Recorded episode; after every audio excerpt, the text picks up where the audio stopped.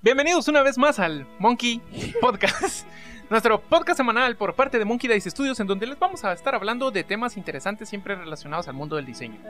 En general, ya no voy a entrar en esa discusión de todas las carreras que hablamos porque, Qué hueva. ajá, Porque ya se lo saben. les voy a ser muy sincero, pero antes de, ¿cómo estás María?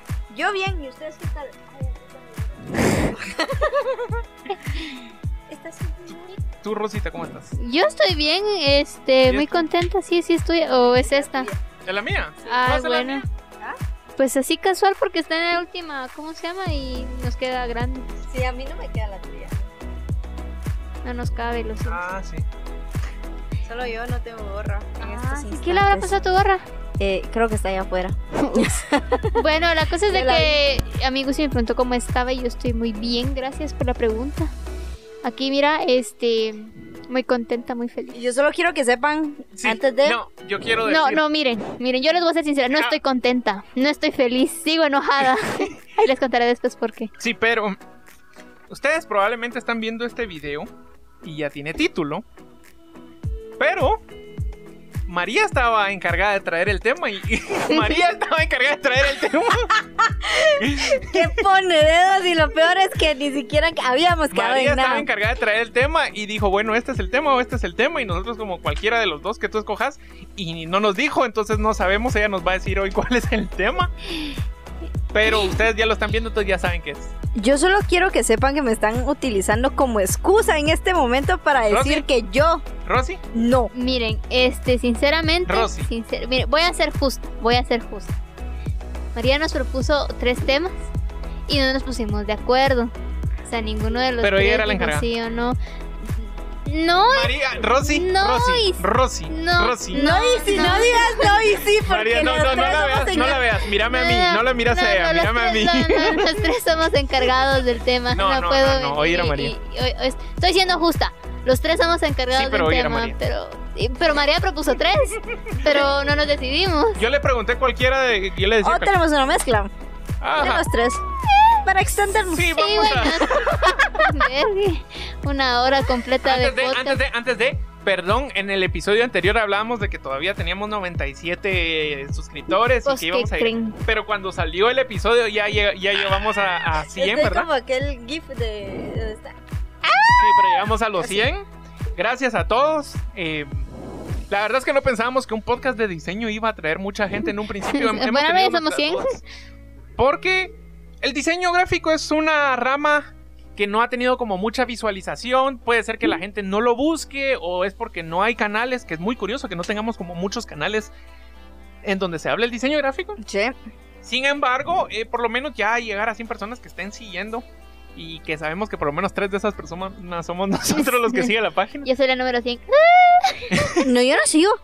No la seguí. Tú sos la, la dueña del canal. Pero sí, yo soy la que, Bueno, la sí, que administra, pues, pero, o sea, yo no es que yo siga con mi perfil personal.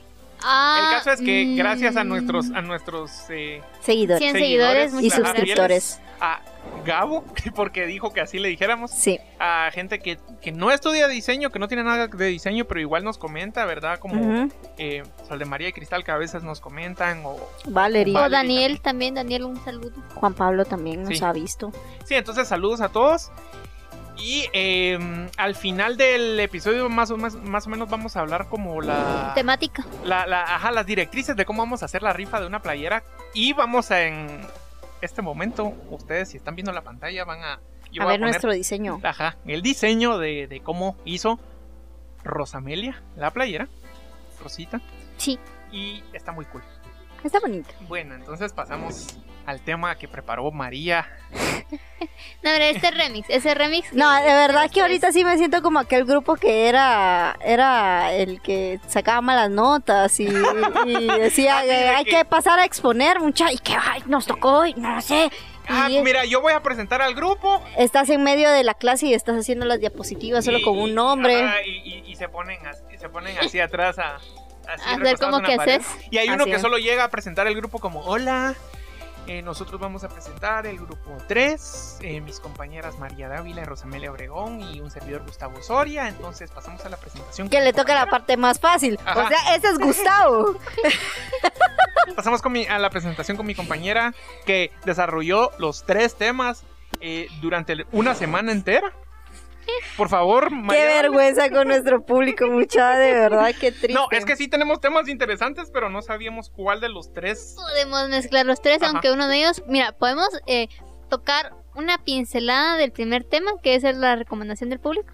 Ajá. Podemos hablar un poco más a profundidad de nuestra depresión y podemos comentar y llegar a una conclusión Con un sobre diseño de el algo diseño- guatemalteco Ajá, llevan diseño que, Que si ya vieron el. No, ¿saben qué? El título del podcast va a ser remix de temas. Así que Me ustedes tampoco. Remix. Ajá. Remix de temas. Remix. Entonces ni us- ustedes tampoco Vamos a hacer saben. una canción en red. O sea, se va a llamar eh, lluvia, lluvia de ideas. Ajá, lluvia de ideas. Lluvia de ideas. El primer tema, eh, recomendación de Gabo, creo que fue. Sí, Gabriel. sí. Catedráticos o maestros de diseño gráfico, en general. ¿Vocación o. o, dice, o, o solo porque O es una- experiencia, no, No, sé. vo- vocación, experiencia o porque es una mm, manera No, fácil de ganar dinero. No sé, vocación, vocación, ¿qué, qué estabas diciendo? ¿Vocación? ¿Experiencia? ¿Experiencia o cuello? Sí, Ah, cuello. sí. Porque puede ser, puede sí. ser que se metan solo porque es una manera para ganar Sí, dinero. sí, sí. Yo, Fácil. yo conozco, conozco. No voy a decir nombres, obviamente no voy a decir. Ni siquiera vamos a decir de dónde nos Ni grabamos. siquiera, ajá. Aunque Creo probablemente ya ya saben, pero igual no se han de acordar. Ya saben. No se han de acordar, pero eh, si yo puedo comenzar diciendo que durante toda mi carrera, eh, yo definí tres tipos de maestros catedráticos. Los que sí son buenos, en los que del 1% al 10% tal vez solamente el 2% los odian porque han tenido más, malas experiencias con ellos, pero el resto sí los quieren. Están los que están mitad, mitad, porque te caen bien, o sea, son buena onda, pero Pero realmente son malos maestros. pero Ah, son yo- malos de- de esos maestros. sí Ajá, o sea, son buenísima onda, te caen súper bien y los calificas re bien porque te caen bien, no porque aprendiste. y luego están los que realmente de un 1 al 10, o sea, solamente dos les caen bien y de ahí todos lo odian porque aparte de que te ¿Mal? caen mal, son malísimos. Y aparte de que son malísimos, te das cuenta que solo están ahí por cuello. Eh, Sí. Ahí, yo ahí sí lo califico. Yo solo tengo un comentario muy interesante con relación a este mundo del diseño, por así decirlo. Y creo que es la siguiente, que yo vi muy eh, una tendencia, que muchas veces se gradúa una persona, ok. Y, y no es que sean malos, o sea, hay, hay personas que son buenas estudiando y que diseñando son, también son buenos. Hay personas que no son buenas estudiando, así porque la academia no les llega, pero que son muy buenos diseñando. Y también hay gente que es muy buena siguiendo directrices, que estudiando y diseñando tal vez no son muy buenos. Ese no es el tema. sí. El tema es que se gradúan y salen al mundo laboral y tal vez han estado trabajando uno o dos años. No considero yo que uno o dos años son suficientes para ganar una experiencia grande para ir a, a enseñar a una universidad. ¿Por qué? Y aquí es lo interesante. Vengo yo y me, y me enseñan mis catedráticos y recibo yo toda la información. Salgo al mundo laboral solo un par de meses y, y regreso a dar a clases a la universidad. Entonces, ¿qué he aprendido yo en la calle? Realmente mm, no mucho o... Nada. Ajá, es que es complicado aprender tanto en tan poco tiempo. Y entonces, ¿qué le voy a enseñar yo a mis alumnos? Solo reciclando lo que a mí me enseñaron de hace 5 o 6 años. Pero el mundo, las tendencias están cambiando tanto que tal vez hace 5 o 6 años ahorita ya pasa a ser un poco obsoleto. Y entonces, ¿qué pasa? Que bueno, vienen estas personas, se gradúan, vuelven a salir y, y los vuelven a contratar, entonces van a reciclar lo que les enseñó este catedrático, que él ya lo había reciclado de otro catedrático, entonces ya están viendo cosas de hace 10 años y entonces se sigue utilizando la misma línea. Y quiera que no, entonces ya una universidad agarra una misma línea que lo miras y decís, ah, esto los hicieron de esta universidad o de esta otra universidad. y entonces decís, sí, pero ¿por qué? ¿Por qué es que hay una línea específica de una universidad? Porque se siguen contratando mismo y mismo y mismo y no están como renovando o sacando más eh, personas con más... Capacidad. Ajá, pero no, no digo que siempre sea, solo que pasa ocasionalmente, que lo he notado yo. O sea, si, si a mí me... Tampoco es como que me hayan recomendado para dar clases y querés venir a dar clases, Gustavo. No me lo han dicho. Pero si me lo dijeran, yo lo pensaría más porque no siento yo que yo esté completamente capacitado para... Para dar clases. Todavía. No sé. Así Pues tengo un podcast sé. y hablamos de nuestras cosas, pero una cosa es saber explicar temas de diseño y es más complicado porque el diseño es muy subjetivo. Sí. Miren, Escuchen. y escuchen, queridos colegas.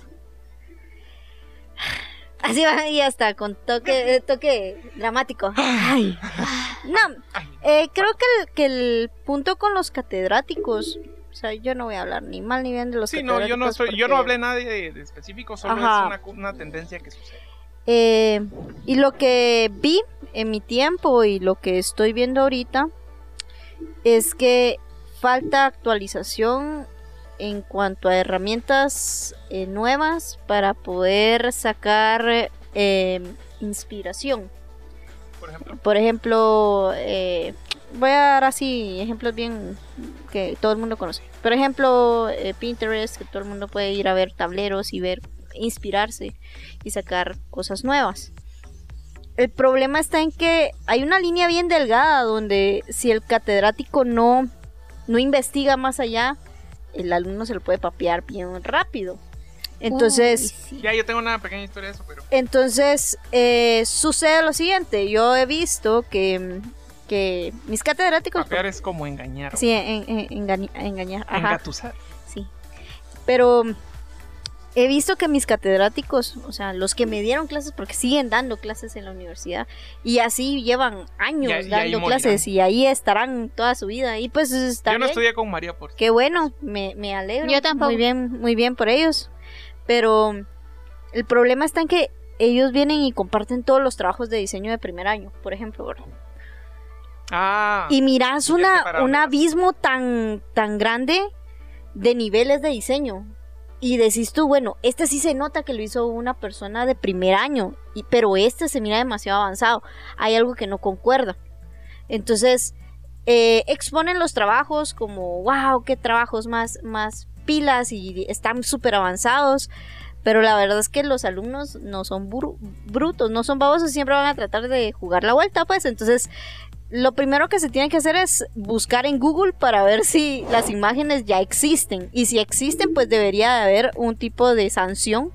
Porque no, no, no lo pueden hacer, pues, o sea, ya- No eso, ya es deberían. pla- eso ya es plagio, ¿verdad? Pero el problema está en que el- el- como el catedrático no tiende a actualizarse, ajá, no, no entonces está viendo las no está viendo las posibles vías alternas de un alumno para poder eh, eh, salirse con la suya. Y eso sucede mucho con... Y no sé por qué se corrió. Sí. Ah, no. No importa. Ah, va, Es Pues que sí. se nos corrió la cámara, pero yo lo edito en post. todo bien. Y está raro. No O importa. no lo movieron. Ah, es que nos están escampando. Nos movieron un poquito la cámara, pero no Sí, importa. Bueno, no importa. Bueno, la cuestión es que eh, lo que sucede al final es que el, el- el catedrático se queda encasillado en lo que aprendió en su tiempo y no va conforme Ajá, la sí. tecnología y conforme van habiendo más herramientas que ayudan. Por ejemplo, voy a hablar de algo y yo sé que todo el mundo me van a odiar ahorita. Ya te. Ya, ya me odian, pero no importa. Mira, después Pero de lo del podcast pasado con... Fue el Monkey Day del racismo. yo, sé- yo, yo les voy a decir, todo el mundo, No me acuerdo. yo no fui racista, Ajá, pero. pero no voy a hablar de ese tema. Pero la cuestión es que eh, voy a hablar de una herramienta que todos los diseñadores odiamos, Sí. Canva. Pero espérense, no, no, ¿Qué vas no, a decir? tiempo. Tené cuidado de, de lo que estás a punto de decir. Sí, tranquilos, no se, no se me alteren. Es que la verdad es que esa, esa, esa herramienta es para facilitar ciertas cosas que, digamos, si te pones en una computadora y bla, bla, bla, bla, bla, bla, puedes agilizar ciertas cosas. ¿verdad? La cuestión es que, claro, todo el mundo podría utilizar Canva y todo el mundo puede usar Canva. Otra cosa es que tenga la estética para utilizar Canva, ¿verdad? Entonces, Sí. todo el mundo está como en contra de la herramienta de Canva y la verdad no, no estoy muy enterada si lo están utilizando en- ahorita en, en- en diseño, pero si no es así, entonces deberían de implementar este tipo de herramientas para facilitar, porque al final de eso se trata la tecnología. Mm, Yo quiero hacer un comentario de Canva. Sí, o sea, tenés toda la razón. Solo que en otra carrera que estudiamos, no de diseño, aparte, tuve la oportunidad con, Ros- Rosamelia, de conocer a una persona en Guatemala que tiene algo que ver con Canva, no sé, trabaja en Canva. Seguramente y nos de nos mucho. Ajá, de así como, ay, es que para qué el diseño que no. Esta persona, o sea, está bueno verlo como como herramienta, pero esta persona que también era catedrática y es muy mala. Ella sí, lástima, lo siento, es mala, pero no es de diseño, entonces todo no bien. importa. Eh, pero ella decía, es que los diseñadores no sé qué, ¿para qué? Si ya está Canva, ya tenemos Canva, entonces ¿para qué? Y esa Miren, es una muy yo, mala yo pienso, yo pienso que lo que sucede con Canva es que no es que la aplicación sea mala. Lo que sucede es que le han dado muy mala publicidad hacia los diseñadores gráficos porque quieren que compren el programa. Ok, porque es para, es una herramienta, porque realmente eso es una herramienta para diseño, para facilitar ciertos procesos. Por ejemplo, algo tan fácil como un post en Facebook, que normalmente cuando se elabora cuesta tiempo. No tanto tiempo como una campaña publicitaria, pero se toma su tiempo. En Canvas te vas a ahorrar la mitad de ese tiempo. Si sos diseñador gráfico y aprendes a utilizar la, la aplicación como una herramienta, te vas a ahorrar muchas cosas. Pero ¿qué sucede?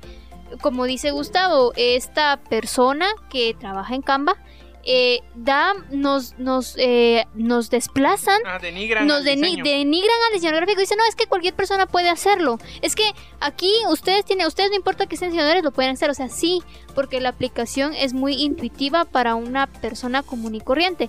Pero no va a tener la misma creatividad que un diseñador gráfico. Lastimosamente. Porque uno estudia, uno sabe, uno eh, pues tiene una idea de cómo puede funcionar ciertos elementos en ciertos posts, ciertas eh, transiciones en ciertos videos, que una persona que está comenzando a medio trastear la aplicación, se, o sea, le va a salir, pero no con la misma calidad que debería de salir. Ese es mi pensamiento. Ahora, este, regresando al tema de, de los catedráticos, ¿verdad? Este, ocurre muchas veces que aparte que los catedráticos no se dan cuenta de que se los están transeando, por así decirlo, Engañando. engañando. También pa- está la, eh, cabe la posibilidad cuando son como muy panas del alumno, amigos, muy amigos del alumno, saben lo que están haciendo los alumnos y aún así se los deja pasar. Eso también es- Y ahí, y ahí yo ya los califico como malos catedráticos, porque entonces ya tienen una preferencia hacia ciertos alumnos por cierta amistad y les dejan pasar cosas que no deberían dejar estar pasando. Y yo te lo digo porque yo ya tuve una experiencia con eso, o sea, no personal, pero a nivel de, digamos que de clase. Yo creo que todo el mundo ha pasado por ese tipo de situaciones y Sí. Y coméntenos sus experiencias. sí, Sí, o sea, Te sí. digo, yo he pasado por distintos catedráticos y claro, en mi carrera hubieron muchos catedráticos y puedo, puedo enumerar los catedráticos que fueron buenos, que realmente me enseñaron y que me, que me dejaron cosas positivas. ¿Verdad? Mira, sí, yo, yo, yo te voy a decir otra cosa, a base de mi experiencia, porque yo he estado en dos universidades y la verdad es que te voy a decir algo. La San Carlos da mejor educación. Ah, pues la tricentenaria. Es Sí. una universidad, la universidad O pública sea, sí. que O estudiaron mis sea, compañeros. mira, sí.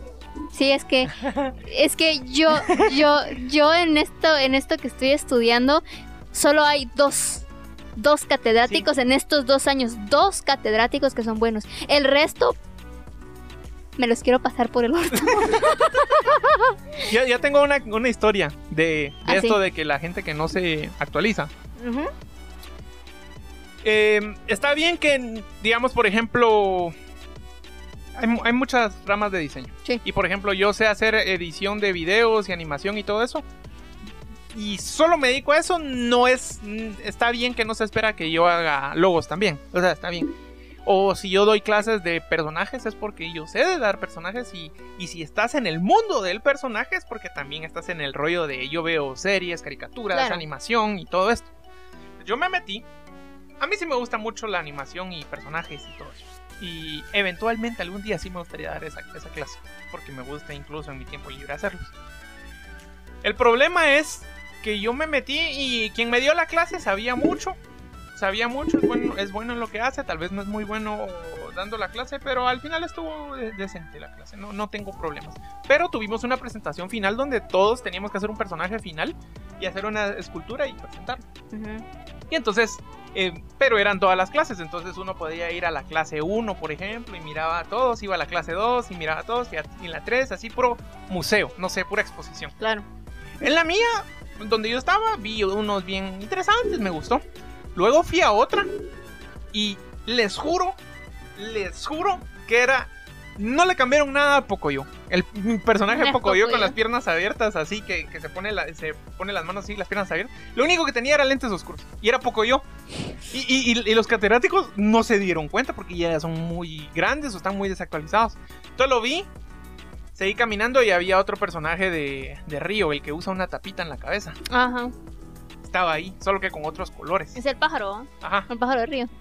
ajá, que, que quiera que no, que aún si ustedes no están tanto en el mundo de, la- de los personajes, lo ve y es como de, "Mm, sí, sí se me hace. O, Hay algo extraño. o, o- o uno conoce la línea de diseño de, un, de, de- de la persona, entonces haces un mismo diseño, un- tu línea de diseño todo el tiempo.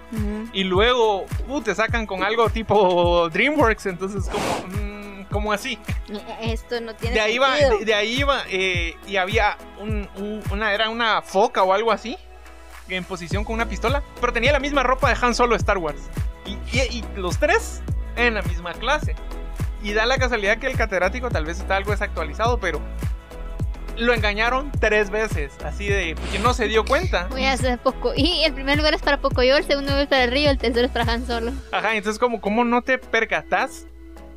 Porque personajes No también son no solo animados, también el diseño de personaje para película de live action y todo eso. entonces Creo que si... hay que estar actualizado. No solo esto se da en diseño y, y les voy a compartir una experiencia personal que no tiene que ver con la universidad, pero al mismo tiempo sí.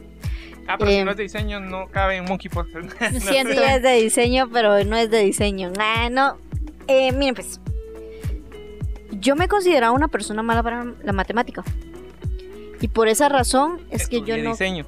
yo no quise, una, no quise Sí, sí. estudiar algo que tuviera que ver con matemática, porque yo me consideraba una persona que no, que simplemente no, no, no las daba, ¿verdad? Entonces, eh, conforme fue, fui creciendo y ahorita he estado analizando la situación del, del por qué no me gustaba la matemática. Y me di cuenta de que tiene, o sea, mi problema no es que yo no le entendiera la matemática, es que en el momento en donde a mí me enseñaron matemática y cuando empecé a est- estudiar matemática como más avanzada, el maestro era malo, Malo. era malo, malo. Malo, mala persona o malo enseñando. No, malo enseñando, o sea, ma- era mal maestro. O sea, para que ustedes se den cuenta del nivel de, de- De- de educación que, que tuve en este colegio, o sea, en muchas áreas eran muy buenos, pero el problema fue que empezaron a cortar el presupuesto. Entonces lo que hicieron fue que metieron al hijo de la, de la, de la dueña del colegio. Entonces, es- este chavito tenía, yo estaba segura que estaba como en segundo año de la Universidad de Ingeniería. Lo metieron a darle clases a niños o a adolescentes de primero, de sexto, primero y, y Segundo. segundo y tercero básico. Entonces, este muchacho llegaba, llegaba a comer a la clase así todo, y venía y se ponía a explicarnos, y él no, no tenía la vocación de maestro. A él no, le, no se le daba. Y es como, ¿Se habrá graduado de ingeniero lógico. para empezar? ni tengo idea, pero lo que voy es que si del, digamos, del 100% de la clase, el 70% de alumnos les está yendo mal, entonces quiere decir que el catedrático es malo, la Yes, yes, persona yes. que está enseñando es mala. Entonces, al final no saben el daño irreparable que le hacen a una persona porque una, una persona cree que no es hábil para algo y tal vez sí lo es, solo que no le supieron enseñar en, en su momento. Entonces, eso me remonta a la universidad cuando de repente un catedrático que lleva añales, pero sí añales, es, uh, ya pasó a ser parte del inventario, de- Inventario de la, de la universidad y casi todo el mundo lo conoce. Este catedrático nos dijo a todos en clase, si aquí el 70% de las personas pierde, quiere decir que el catedrático es bueno. ¿Qué lógica es esa? Mm, ¿Qué lógica te puede dar? O sea, una persona que está en la universidad lleva añales dando clases y te está diciendo, o sea, prácticamente Todos van a perder. todos van a perder. y ni siquiera llegaba a enseñarnos. Solamente Conozco, llegaba con, los proyectos de vida y, y solo llegaba a hacer proyectos porque para todo en la universidad eh, vamos a hacer un proyecto, su propia empresa, ¿verdad?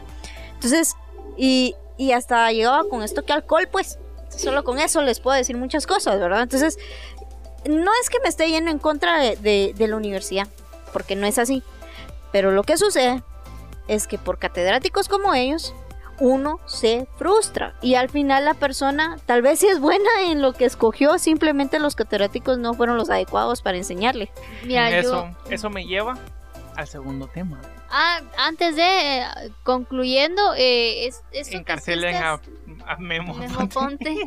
No, eso No que vamos a descansar hasta que lo encarcelen por pedófilo.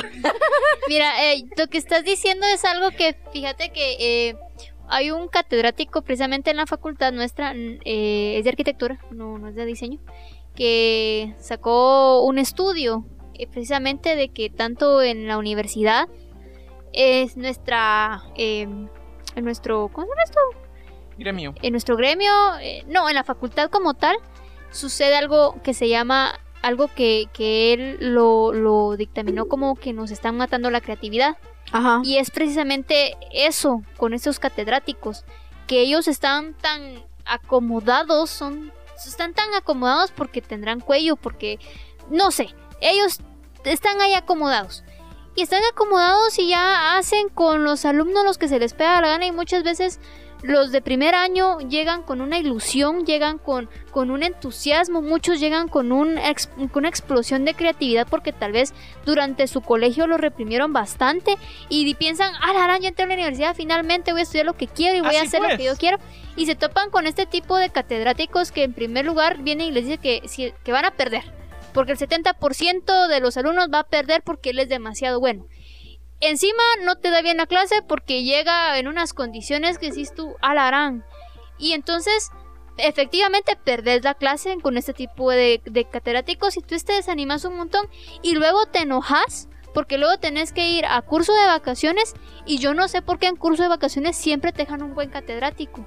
Y entonces te enojas porque lo que pudiste haber aprendido en seis meses, en cuestión de un mes y medio, cambias completamente tu chip y volvés a retomar el entusiasmo porque es tan bueno el catedrático que hay un antes y un después. Y es que lo que sucede, bueno, yo no sé cómo será en tu universidad, pero lo que sucedía con nosotros es que eh, el catedrático se echaba a la clase, al final nos, to- nos tocaba tomar retranca y resulta que este mismo catedrático era el que daba También. retranca. Ah, pues es y había que pagarle el curso al catedrático. Entonces, eso es, o sea, También es así. yo sí lo quiero decir, en todos lados hay corrupción. Ah, por Entonces, supuesto. a nivel de, de estudio también sucede, pues, pero Sí. pero a lo que va es que tanto como hay catedráticos que no son los mejores, también hay que destacar que hay catedráticos que sí se Ah, actualizan. por supuesto. y quiero dar aquí un ejemplo muy, muy claro.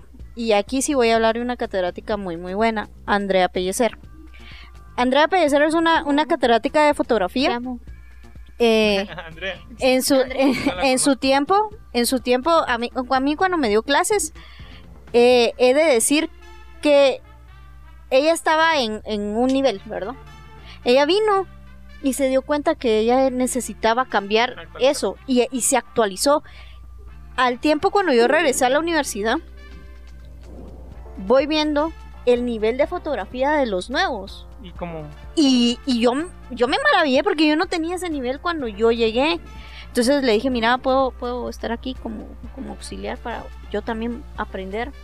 Y me dijo, sí, dale, venite. Y mira, y, y le dio, le transformó de una vez todo su curso a tal modo de que en la universidad, en la San Carlos, hay muy buenos fotógrafos gracias a ella. Sí. Es, ahí hay dos, eh, dos catedráticos de fotografía.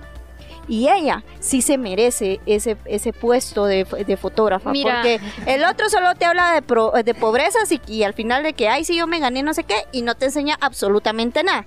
Pero esta catedrática que es Andre, ella sí vale la pena como catedrática. Mira, si vamos a mencionar buenos catedráticos, yo sí tengo, uf, lista. Las mira, de la San Carlos, porque yo tengo muy, mira, yo tengo muy buenos recuerdos catedráticos.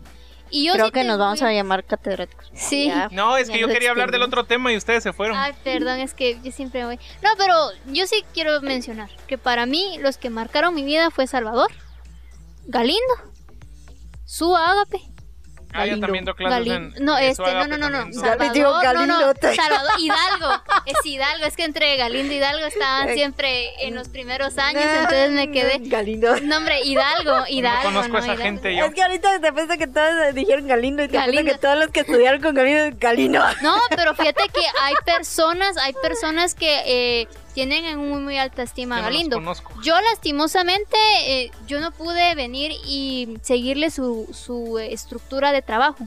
Yo con él eh, sí recibí clases, pero yo no le entendía. lastimosamente yo no le entendía. Hay muchas personas que gracias a él elevaron mucho su forma de dibujo. Ujú, No sé cómo lo hicieron. Yo no Ay, pude. dejemos de hablar de él, pero es ahí con tu con los Va, eh, bueno, no vamos a halagar a, a Hidalgo, nadie. Ajá. Salvador, porque Salvador a mí, él me dio, pin- él me dio clases de pintura. Yo, yo era una... Yo no sabía pintar en crayones. Ajá. Después de él, supe cómo pintar en crayones. Sí, ves. Su ágape que ella me enseñó a pintar en acuarela y diseño de personajes. Y gracias Ajá. a ella es que no estoy tan jodida con, con la ilustración. Y este, ¿cómo se llama? El otro, el ilustrador, ¿cómo se llama él? Crispín. Crispín. ah, pues es que Crispín fue en digital, pero con Crispín, gracias a Crispín, yo sé dibujar Pero en él es, él digital. es catedrático. no, Crispín, Dios. es que él, Crispín es- me suena a chocolate. Sí, le gustan mucho los Crispines. Pero, pero, el tema de, es que tú habías mencionado algo muy interesante. Que te matan la creatividad, te matan esto, te asustan, te enseñan mal, algunas personas, no todos. No dormís. Sí, entonces, era el segundo tema, pero ustedes pusieron a hablar otros 10 minutos más de sus catedráticos que no conozco y muchas personas tampoco conocen, que nos escuchan. Bien. Pero- a una catedrática.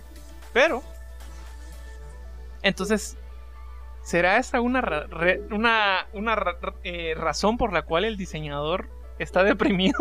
Porque ese era otro tema. La depresión con relación al diseñador. Sí. Es que ustedes nos pueden ver riéndonos y estar felices. es un mecanismo de... Sí. Mira, yo pienso que la depresión de- del diseño gráfico es porque como mantenemos mucha creatividad y nos la cortan a cada rato, entonces eso como que te deprime porque al menos yo sí, yo sí siento que a veces tengo mucha creatividad y a veces se meten unas ideas bien locas para campañas y luego es como el cliente, no, está muy arriesgado. No, eso mejor sigamos con lo que eh, venimos trabajando porque eso nos ha funcionado y te quedas como, Yo creo que la depresión, bueno, yo creo que en diseño gráfico, porque no voy a hablar de las demás, de las demás eh, áreas de diseño, porque no sé cómo serán. Pero sí he visto que el diseñador gráfico lo que, lo que tiene es que es una persona, sí es una persona muy creativa y que por dentro es una persona muy, sentimental. sí, sentimental, pero más que sentimental es, es muy enérgica. Es, ajá, es como muy, todo es como, ay, qué chilero, que no sé qué, se emociona por todo. Y, y la verdad es que cuando tú llegas a la, uni- a la universidad y llegas a la, a la facultad, te sentís como, como hasta cierto punto así, Al ese ajá. calorcito, ajá. ese calorcito de que aquí pertenezco. Sí, así sentí yo las primeras semanas de diseño Ajá. como ala, conocí gente en la universidad que como comparte más o menos la forma de ser conmigo, que en, en el colegio tal vez no era tan así, wow, me, me emociona. Pero lo que sucede, y aquí va lo de la depresión, es que el diseñador gráfico es muy tímido. Sí, yo, yo soy... Entonces, ah, súper tímida. tiende, o por lo menos yo sí les puedo decir de que de, de todos los que están, han estudiado diseño, eh, Hay en muchos- mi caso hay muchos que son muy, Sí. rep- o sea, se reprimen pues, o sea, no hablan mucho, son callados. Mira, yo te voy a decir que sucede son- con el diseñador gráfico. Es que el diseñador gráfico fue el raro de su escuela. Sí, O sea, es que eso es lo que realmente ¿Y qué pasa pasa. cuando juntas a muchos raros? Más rareza. Y, y, y creo que Sí. también hay mucho problema, y yo lo relaciono desde la universidad con los catedráticos, porque vienen muchos y te empiezan a, a- a criticar tu trabajo, que tal vez es muy subjetivo, que a ellos no les gusta, y no significa que está mal, pero entonces uno empieza a pensar que no está es bueno. malo. No soy y, bueno. y- y miren, pues vamos a hablar a otra, otra situación. Nosotros somos de la generación, o por lo menos sí puedo decir que la generación de nosotros habla mucho de depresión. Sí, Y somos de la generación quieran terapia. o no lo quieran, venimos de la generación de los emo, donde fue tendencia a ser, eh, ser tipo depresivo. 2000, 2000, 2006 O sea, a 2010. 2009, 10. más de alguno de su grupo fue emo. O ponqueto. Miren, si, son, ponqué. si son otakus, también emos. fueron emos. Sí. Porque, Entonces- o sea, no importa. Pero en diseño hay mucho otaku también. Y emos, Y emos. y ponquetos, y Que ahora son K-popers. Ahora son K-pop. Entonces al final, al final es como que se va, se va acumulando todo eso que se Todo ese tuvo, sentimiento. ese sentimiento y al final queda, queda la depresión y solo pones una carita feliz cuando estás Mira, llorando. es que, es que yo pienso que lo de la depresión sí es muy generacional, no porque, porque miro las generaciones que vienen y son más Más- raros que más nosotros. Yo, eh, mi novia siempre me decía en la universidad que ella llegaba a visitar así la mesa donde estamos todos los diseñado- diseñadores gráficos y me dijo en algún momento, ¿por qué siempre que llego a ver a los diseñadores gráficos siempre más de alguien dice, odio mi vida o me quiero morir o no puedo más con mi vida o una de esas variaciones? Es como... Y ella me hizo dar cuenta como, sí, sí es cierto, ¿por qué lo dicen todos más de una vez al día? Todos. Eh, no sé, No sé, porque ¿por qué estudié diseño gráfico? yo, yo tengo mi teoría de que es porque nosotros en primer lugar pienso que la mayoría de nosotros tiene eh, este síndrome de, ¿cómo se llama? Que no prestamos atención. Tenemos De eh, déficit de déficit de atención. Muchos de nosotros sufrimos déficit de atención. Quiere decir que nuestra percepción de Yo estudio, ah, nuestra percepción del mundo y nuestra percepción del estudio eh, requiere que, que, nos, que nos sostengan la, la atención y muchas veces no nos comprenden por eso. Y aparte, como tenemos mucha creatividad porque somos, fuimos los raritos, o sea, nuestro chip está como raro. Entonces, junta todo eso, junta todo eso. es que da, eh, da risa. entonces, Hay que hablar lo que es. O sea, en, en diseño gráfico existen dos tipos de personas. Los que fueron emos y que les gustaba el anime y Oye, las que fueron maestras. Las, que fueron, las personas que fueron maestras. Sí. Sí. yo tenía unos compañeros. O que no fueron maestras, pero tienen su vocación de ser maestras y todo parece. eran las chicas del plumón. O sea, eran las chicas de Plumón, y no, no ejercieron como maestras porque no soportaban a los niños. Pero la verdad es que todos sus Sí. trabajos, todos los trabajos son, Son como, como- de kinder. Ajá, y esos, tienen- esos que se ponen atrás tienen- cuando dice como bienveni bienvenido a tercero primaria. cosas Sí, así. Sí. Y, y, y hay otra cosa que mm, deprime cuando te gradúas. Bueno, de primero que cómo cuesta graduarse, ¿verdad? Cuando te gradúas y vas a ver el mundo laboral y que las opciones de trabajo son como el sueldo mínimo o menos que el sueldo mínimo, que la gente no respeta la carrera como una profesión formal, que la gente dice, ay, ¿para qué si lo puedo hacer en Canva? O sea, entonces después todo es como, vale, verga. ¿por qué, por, por qué, por qué nací? Sí, o sea, yo, sí, es que es, es todo. Y es que lo, lo peor es de que nuestra carrera ni siquiera es como, como por lo menos los médicos que están tan cansados de, estar- de estar trabajando todo el día, Bueno, es que nosotros también trabajamos. que no tenés tiempo, pero es que el cansancio es que es como físico, Sí, el siento nuestro es yo. mental de que... El nuestro es muy mental, entonces Ah, sí, eh, tenemos presión una, de una los entrega deadline, mañana y, y son las 5 de la tarde y... No, y saben que también creo que la depresión del diseñador, esto ya no es casaca, no estoy molestando. Creo que tiene que ver mucho con el insomnio que hay a la hora de trabajar, porque normalmente Sí. uno se desvela mucho. Entonces, a la hora de que uno no duerme bien, eh, Y- uno y- empieza a tener ciertos cosas. problemas de, de Emocionales. y tu cerebro empieza como a, a- a tener ciertos fallitos. Sí, sí. Lo digo Sí. por experiencia propia. sí, solo uno se empieza a desconectar. Yo tengo un amigo... Él, él no es diseñador gráfico, pero es ingeniero, pero igual ellos se desvelan mucho en la universidad. Pero recuerdo que yo estaba muy, muy desvelado y me junté con él y él también estaba muy desvelado. Saludos a Sergio Cancinos. Y, y- Sergio, y le dije, ¿has descansado? Y me dijo, dormí 10 minutos mientras me bañaba, me dijo. sí, es- Yo, yo me recuerdo de que llegué a un punto donde yo pasaba en blanco toda la noche. dos noches es lo que es, o sea, dos días así, me fui yo así. En blanco y iba en moto y mi papá me llevaba y yo me estaba quedando dormida en la moto. Pues, o sea, ¿cómo? ¿Cómo te quedas dormida en la parte de atrás de una moto cuando te está pegando el aire y escuchas? casual, las- sentí rico. Y solo vas en piloto arrulla. automático. Simplemente vas en piloto automático. Mira, yo sí, yo sí tengo que admitir que hay un antes y un después En, la vida. U en mi vida porque yo antes de la universidad dormía rico mis 8, 9 horas, 10, a veces hasta 12 horas dormía así rico, sabroso. Ahora, con suerte, o sea, yo siento que es una bendición poder dormir a la medianoche y despertarme a las 7 de la mañana. O sea, para mí eso es dormir bastante, porque a veces hay veces en las que eh, paso, paso en blanco. Dormir Toda la noche dormir ya seis es. horas para mí es como, ah, Buena, una buena, cantidad de- ajá. Y bueno, yo no sé si le sucede, pero muchos de nosotros tenemos, pasamos todo el día como que con el cerebro tullido. Y de repente cuando ya es de noche y en la cama es como se despierta y es como, oh, tengo una idea y ah, Lo vamos esto a tal vez hacer. sí me funcione. ustedes ya, no lo que saben, pero estamos grabando este podcast a las 2 de la mañana. Sí. Sí. Tenemos una idea. Ajá. Ah, La vamos a levantémonos, levantémonos a grabar podcast. Sí, así. Entonces creo que eso, eso tiene mucho, mucho, mucho que ver. Creo que la salud del diseñador se ve muy comprometida y no, pa- ¿Qué no salud? pareciera. ¿Qué salud? no Mental Y y es que ni siquiera, ajá, es que ni siquiera es como salud física como tal, sino es que es salud emocional y salud mental lo que nos jode. Porque es que realmente como la carrera es muy nueva, el, el- el ámbito laboral es muy nuevo a comparación de otras carreras, Claro. entonces tenemos muchos eh, obstáculos todavía como, como gremio de poder venir y, y superar. Y a las generaciones, porque quiera que no, somos las primeras generaciones, a pesar de que llevan su, unos sus 30 años tal vez, pero seguimos siendo las primeras 30 generaciones, entonces eh, tener que romper esas barreras que, que se nos eh, imponen culturalmente, socialmente, económicamente, nos genera a nosotros un tipo de estrés, sin mencionar que ahorita ya de por sí, por la extensa cantidad de gente que existe en alrededor del mundo, alrededor de Guatemala, eh, ya de por sí El la, el, guatemalgueto. el- el- la, ¿cómo se llama? El, la competencia laboral es muy, es muy Hay mucha, demasiada. hay mucha competencia y demasiada muy, muy competencia, poca ajá. eh, opción laboral. Ajá, exacto. Entonces, a nosotros como adultos jóvenes, e inde- e- adultos, adultos, somos adultos, va, como adultos, adultos, diseñadores gráficos, tener que luchar con eh, una, tener por lo menos un sueldo mínimo.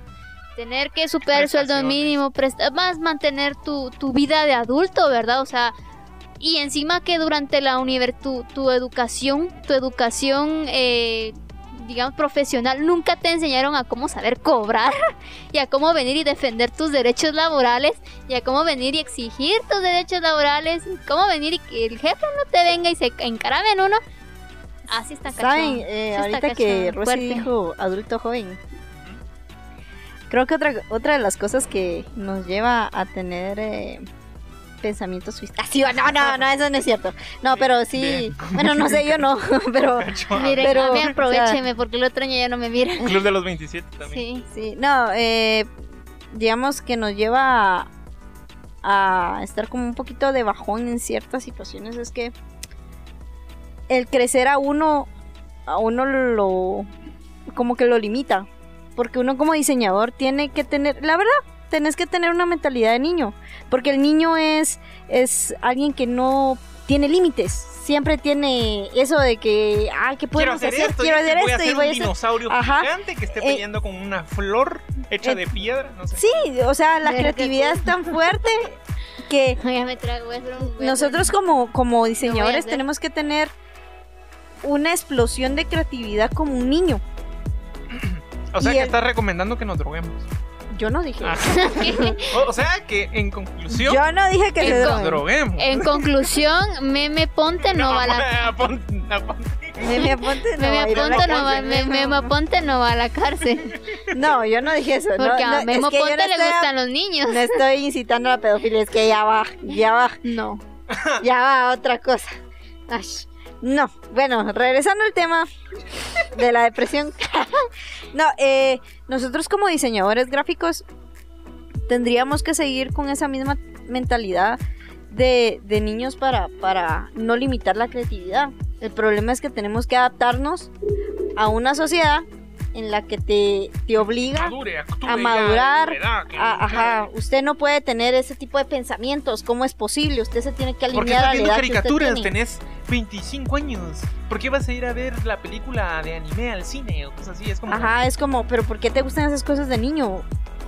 O sea, entonces eso a uno hasta cierto punto como que también no, no te ayuda a alimentar. Bueno, pero el tema era, era el hecho de que, de que si, si estamos hablando de esto de la depresión, así va, que era un tema que sí era bueno platicarlo porque no están solos, o sea, realmente no solo, Estamos todos en esto. ajá, We're prácticamente all in this together. ¿Y sabían ustedes que para una clausura en mi colegio yo bailé esa, esa canción? Hay un video por ahí. Pero la cuestión es que eh, Sí, estamos, estamos aquí con, con ustedes.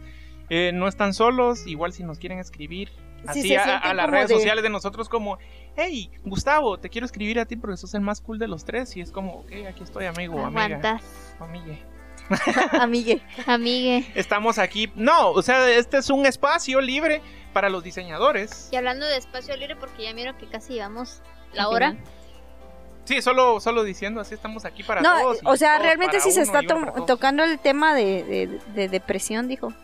eh, no, si se sienten de verdad, si se sienten mucho de bajón, si no saben si su creatividad bajó, si simplemente se sienten encerrados en, en algo, no sé, en, en su mundo y, y Y si ya son mayores de edad, droguense. no dejan... mentiras. mm, No, no, no pueden como, como seguir en ciertas cuestiones porque tienen mucho encima. Pues en primer lugar no crean que son los únicos porque todos pasamos por una etapa de esa manera y al final si ustedes necesitan exteriorizarlo lo pueden exteriorizar a través de nosotros si nos quieren escribir algo pues nos pueden O escribir una no hay problema que ustedes tengan confianza. o háblenlo o busquen ayuda eso a ustedes les va a ayudar Ah, valga la redundancia A quitar esos ese peso, ajá, ese peso y, y darle la capacidad a su cerebro para poder seguir inventando, renovando y haciendo, ¿verdad? Eso era lo que nosotros queríamos hablar con respecto al tema de. Otro, otra cosa también es que para alimentar la creatividad del diseñador gráfico es aparte de pues ver caricaturas, lo que les gusta, Lo que- lo que les gusta lo que les gusta hacer, este también es bueno, eh, bueno no sé, yo pienso que es un buen hábito, pero hay cada quien la lectura, porque el leer también apertura mucho la creatividad y otro tipo de creatividad que no solamente sea visual que venga de la televisión o de la computadora o el celular y escuchar música también, o sea, ábranse a otro tipo de, de, mm, formas para desarrollar la creatividad y estimular sus sentidos también, porque el estimularlos ayuda mucho a, a que el cerebro genere más formas de cómo, otras, otras formas de cómo llevarlos a un resultado creativo. Y, si funcional. ustedes, y en, y digamos en empresas que tienen diseñadores y les gustaría que su diseñador sea Feliz. feliz y que realmente dé buenos resultados, no lo limiten. Sí, deje- déjenlo. Déjenlo como- que, que explore ciertas cosas y digamos no le digan no mires eh, videos, no, no escuches música, porque al final eso es lo que alimenta la, La- creatividad, porque eh, alguien en un, alguien creativo, en un lugar donde hay solo silencio, donde no, Con el simplemente sonido del aire acondicionado así en la espalda. Ajá. alguien, alguien así simplemente Ese es un, es se va a quemar. Sí, no se puede, no se puede. Y pero no todo es malo. Queremos también hablar un último tema que traíamos, que es dinero. Dinero, dinero, dinero. La oligarquía oligarquía española, dinero, dinero, dinero. No, eh, en Guatemala, el 15 de septiembre fue la independencia, como en el resto de Centroamérica, y creo que México es 15 o 16, eso no, lo, 16. no lo termino de entender, pero estamos pegaditos. Entonces, nosotros estamos cumpliendo 200 años de independencia, pero para celebrar ese bicentenario, el país sacó un diseño de un billete de dinero y una moneda. Y en nuestra opini- opinión muy profesional, expertos de diseño, creemos que ese es un buen diseño. ¿Y qué significa esto? Siento, o sentimos nosotros, que ya se está visualizando el diseño y se está involucrando el diseño en, en diferentes... Marca país se podría Ajá, decir. marca país podría decirse, porque digamos, yo hace poco me acabo de ir a, a Estados Unidos con un compañero taiwanés y el diseño de su pasaporte. es- es- o sea, las, las páginas y todo es como, wow, o sea, sí le pusieron amor y el diseño de nuestro pasaporte está bien simple de adentro, entonces como de, ah, ah, va. Pero el incluir un diseño nuevo, porque digamos todos los, todos los billetes generalmente siempre son así. Pero este, eh, o sea, ¿qué es? Hori- horizontal. Y, pero ese es vertical, igual lo voy a poner en la pantalla yo. Y una moneda con color, o sea, no solo es, no solo es transparente, sino tiene como unos tintes de azul y todo. Entonces, siento que eso está como muy, muy interesante, que ya se está involucrando, que se está considerando, que se está tomando como país. Ah, bueno, pongamos diseño que se vea bien, que sea funcional. ¿Por qué seguir haciendo lo mismo? No sé. Em, es, es- tal vez el diseño gráfico ganó. Sí, mira, es que lo que sucede es que cuando le metes un diseño distintivo después de tanto tiempo de ver lo mismo, eh, te alegras. Hasta cierto punto eso como que a uno como ciudadano, Y que sea bueno. hay que sea bueno y bonito, eso te, te, te gusta porque a nosotros el ser humano le gustan las cosas nuevas, le gusta el cambio, le gusta una un cambio de dirección, una frescura, algo distinto, entonces el involucrar el diseño gráfico, e involucrar el cambio en algo tan simple como en un, en un Billete. realmente sí genera, genera algo positivo. Por lo menos, eh, en mi opinión, cuando yo vi, dije, wow, qué bonito, porque Sí. ya no estás viendo lo mismo de siempre, sino estás cambiando y eso te cambia también el Rompes recom- paradigmas. ajá, rompes paradigmas y rompes este esa ese aburrimiento de ver siempre algo tan tan igual, siempre tan cuadrado, algo que que has crecido con eso ya no te gusta, ya te aburre, ya, ya hasta te cae mal verlo, ya ni siquiera le prestas atención por Sí, o sea, pues, ya algo lo sabes. tan ajá, Pero cuando lo miras es como, hey. está bonito. Pues sí, porque hay veces que. es- Hasta ah, querés guardar el, el billetito, lo Ajá, no, querés querés guardar usar. porque está bien bonito. No, pero es que hay veces que, por ejemplo, hay cualquier cosa de votaciones o algo y se ha involucrado diseño gráfico y, y está feo. Y es decir, ah, de plano el que hizo el diseño gráfico porque tiene cuello. Porque conoce al presidente o yo qué sé. Pero esta vez sí podemos eh, coincidir nosotros que es un buen diseño. Entonces vamos por buen camino, siento yo. Nos ¿Qué, qué, pasó? ¿No te gustó a ti el diseño del billete? Yo no voy a hablar de, de eso en específico. Yo creo que me gustaría más decir que eh, miren los billetes, miren los diseños de los billetes, analicen el diseño de los billetes. A Ah. mí en algún punto de mi, de mi, eh, ¿cómo se llama? Educación, tuve un, un maestro que él nos enseñó el, el leer el diseño de los billetes de Guatemala.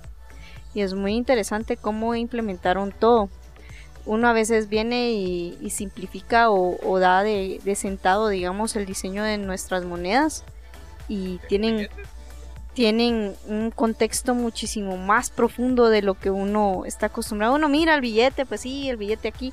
Dejémonos, dejemos de lado el, el ¿cómo se llama? El, los personajes, porque Tiene pues, mucha ilustración maya. sí, el, el Este es un diseño. billete de 100 quetzales y lo voy a poner en la pantalla ahorita. el diseño de, de nuestra moneda es muy bonita. O sea, hay, hay una hay una cantidad de diseño, porque la verdad es que el diseño de un billete de nosotros es bien, sat- o sea, Está saturado. saturado, pero no se mira saturado. O sea, ese, ese nivel para poder integrarlo todo y que se mire tan bonito, eh, hace que uno, uno quiera analizar cada vez más el, el sentido del porqué de ciertas situaciones. Creo que es en el billete de A5, si no estoy mal, en el Ah, que se mira se mira eh, en la parte de atrás eh, cómo están enseñando en una Ah, escuela. está en una escuela. Aquí está, en la parte de atrás del billete de 100 tiene eh, la universidad. En San Carlos en Exacto. Antigua. Entonces, eh, ¿qué- ¿de qué otro tiene? ¿Tenés? ¿No tenés otro Solo, tipo? solo de a esos. 100 quetzales. Ah, yo sabes, tengo aquí. Ya sabes, de, de Eh. 100 quetzales porque 100 quetzales son como 200 pesos. Aquí tengo Mexicanos. el de, el de a 10, ¿verdad? Y, y tengo el de... eh, Es el del- es de del la Congreso. Si no estoy Ajá. mal. Eh, Y aquí o tenés el de Yo no sé dónde chingado voy a conseguir esas imágenes en internet, pero ahí las voy a poner. Sí, es que aquí están dando clases y En es el de billete en el de billete de 5 que 600. están dando Es clases. la, es la genera... No sé qué, Justo Rufino... Es eh, el general Justo Rufino Varios estableció la enseñanza primaria gratuita, laica y obligatoria. O sea, obligan a sus niños a estudiar. por favor. Entonces, si miran nuestros billetes de, de, de Guatemala, Dennos más. hay mucho de historia. Y, Sí. Detrás y- de ello, dentro de un diseño que el resto de Latinoamérica tendrá. y Ah, elaborado. El, el de. México, que yo creo que tengo un billete aquí en México. Me gusta porque tiene tamaños. ah, sí. Y entonces, Sí, si, sí. si es de 5 pesos es chiquito y a, y a medida de que es más la cantidad de Es más grande el billete. eh, reflejando como de que eh, dando a entender la cantidad, o sea, sabes que es aquí tengo uno. ¿Y por qué en 50 nuestros pesos. billetes no está nuestro poderosísimo Arbenz? ¿Por qué tengo un ¿Quién billete de, México? Se preguntarán ustedes. No, sé. No sé por qué tengo 50 pesos de eh, el Banco de México, 50 pesos de no sé, no sé quién está ahí. Dice José María Morelos. José María Morelos. Ajá, entonces tengo un billete. Y pues esa fue nuestra cosa. Analicen el dinero de su país. Tiene Analicen buen- sus catedráticos. tiene- es que este- tiene, tiene buen diseño. Y analicen Solo, su salud. solo El Salvador no, usan dólares estadounidenses y qué triste que ustedes no si tienen ustedes, de verdad, si ustedes quisieran que habláramos más sobre, sobre algún tema. el diseño de, de monedas, pero, pero que vayamos Bien más a, ajá, a profundidad, pues con mucho gusto, solo, solo díganos. Sí, así como, hey, eh, quiero saber más de dinero. Eh, de Dinero, dinero, dinero, dinero, el diseño, porque la verdad es que hacer dinero, hacer el diseño, Ah, de hacer diseño, de va a ser dinero, bien interesante. ah, es muy interesante y no es nada más. Entonces, eh, el poder integrar tantas cosas sin que se mire tan fuera de lugar, la verdad es que eso sí, Sí, quiere tiene su, muy buena. Tiene su muy habilidad, buena, ¿verdad? ajá. Entonces, yo no voy a hablar de, del, Del billete nuevo diseño. porque no, no, creo que no. Pero A mí me pareció un buen diseño. O sea, hablando del Me diseño como tal. gustó, me dio un aire que siempre miran. eh, sí, no sé. Eh, A no, mí. no voy a hablar de ese tema porque ya tengo prohibido hablar de temas políticos, entonces me, me lo reservaré. Gracias. Pero Entonces, Hachas. em, ahorita vamos a pasar a la parte interesante de. De, de, de- hoy sí nos extendimos un Sí, pero porque teníamos un tema de remix. Pero vamos a hablar de. em, de algo que les quería yo hablar de hace mucho tiempo. Es que nosotros tenemos este libro que es como nuestra. Ay, no. Onda con Carlos Peña. Se llama ¿Qué onda con Carlos Peña? Por si no saben, ahorita en lo último de Carlos Peña va a tener un hijo. ¿Por qué andan publicando? Bendito Carlos Peña. me cae Este tan libro mal. salió en el 2008. ¿Saben quién es Carlos Peña? No nos saben. Bueno, búsquenlo en Google. Entonces, la, la, la mm, eh, dinámica para la playera va a ser la siguiente. Comenten quién es Carlos Peña. No, no, no, no, eso es broma. Carlos Peña fue el ganador de Latin American Idol y es guatemalteco. Y eso, eso es. Y, y no Todo lo sé- que Es debes saber. X, pero y, y tenemos el libro de qué onda con Carlos Peña, no sé por qué, pero siempre que tenemos un invitado se lo enseñamos antes y todos se quedan como, ¿por qué? Así es como rompemos el Se hielo. parece como a los libros de Jordi Rosado de Cúbole con su Sí, sexualidad o algo sí, así. algo así. Simón. Bueno, no, la, la dinámica es la siguiente, dos puntos. Solo comenten el video y ya. Con Sí, cualquier cosa ajá. realmente, o sea, comenten el video porque entonces ya vamos a saber que, ah, nos escucharon hasta este momento. Em, a, menos, a menos de que se hayan saltado todo el video porque al principio dije que al final iba a estar la dinámica. Pero no importa. Ah, no, porque eh, comenten el video y nosotros en, el, la, en la siguiente semana, el siguiente episodio, vamos a hacer una tómbola con, La vida es una tómbola, tómbola. con, con todas las personas que comentaron. O sea, puede que hayan comentado 100 veces o solo una vez, pero solo vamos a agarrar Un uno comentario. uno por usuario, el- pues. uno es un user, ajá. Ajá, digamos, Rosy comentó 10 veces, yo una vez y María 50 veces, pero igual solo vamos a agarrar uno de María, uno de Rosy y uno de Sería muy chistoso que nosotros participamos. en Y nos ganamos nosotros. No, entonces eh, comenten el video, estén suscritos, pues, obviamente. Entonces eh, ya entran ahí a la participación, vamos a meter la tómbola. Y, Y el que gana el que se lleva la camisa ajá, se con lleva su la. talla y todo. Ajá, y ahorita voy a poner otra vez en pantalla el diseño de la, de la playera. Y ya sea que gane, entonces ya nos escriben en el privado. Hey, yo soy tal persona que ganó el concurso. Entonces ya nos pasan el- la medida preferida que quieren usar y la dirección y envío para que... Y si en dado caso, coordinemos. y si en dado caso les gusta mucho el diseño, pues y quieren conseguir más playeras de nuestra las vendemos. de nuestra este marca, pues no se comunican con nosotros y ya les damos los precios. Sí, o sea, ¿Cuánto? tal vez no ganaron, pero hey, yo quiero esta conmemorando los 100 porque este es eh, especial de 100 suscriptores, ¿no? Eh, entonces igual si no ganan, pero igual ¿Quieren o les gusta? podemos coordinar ahí el precio y todo eso. Y así de, si ustedes quieren un Itachi por ahí, ya saben. Porque Me convierto Si en ustedes Itachi. una Lola Bo- una ¿Qué ¿cómo es? Bonnie Lol, Lola? Bonnie. Lola Bonnie, ya saben, también nos pueden contactar. Toda que. A Gustavo le gusta y, y si pueden, eh, vayan a escuchar la canción Chivirica. Chivirica, que sea Chivirica. Sí, se las, se las dedico a todos los que escucharon este episodio. En especial a ti que me estés escuchando. No, entonces ese fue nuestro episodio de esta semana. Nos Gracias vemos. nuevamente por estar eh, siguiéndonos. Eh, esperamos Y que... por ser 100, esperamos muy pronto llegar a los 200. Oh, Ajá, y poco a poco, y quién sabe, tal vez un día somos 100 mil. Sí, si les gusta nuestro contenido, ahí así, sin casa casi, Ya, compártenos sí, en para que nosotros eh, podamos seguir creciendo y podamos seguir haciendo más videos. Lo último que nos queda más, Así que eh, en buena onda ya compartan. sí, please, compártanos y, y Un- prometemos un besito. portarnos Ajá, bien. eh, que llegamos a 100, tal vez algún día llegamos a 100 mil, quién sabe, no sé, pero gracias Ojalá. por hacernos parte Miren, en de su en experiencia. Guatemala hay 20 millones de gente. Tienen que llegar, tenemos que ir a los 100 mil sí o sí en algún momento. Ajá. Ahora, ahora imagínense que agarramos un poquito de México, un poquito de Costa Rica y tal vez ahí de Guinea Ecuatorial, que, que ahí también hablan español. Y tal vez llegamos ahí al millón. Sí, puede Tal ser. vez, tal vez. Gracias nuevamente. eh, pueden escucharnos en todas sus plataformas favoritas de podcast como Monkey Podcast. No hablamos de monos. Eventualmente tal vez. Y en su eh, red social favorita como Monkey Dice Studios. Sí. Algún día tal vez les hablaremos de nuestra filosofía de empleo. Ah, sí, Algún día. algún día. Y eh, váyanse por la sombra. Bye. Adiós. Ay, órale. Ya me Uy, quiero morir. dijo Rosy.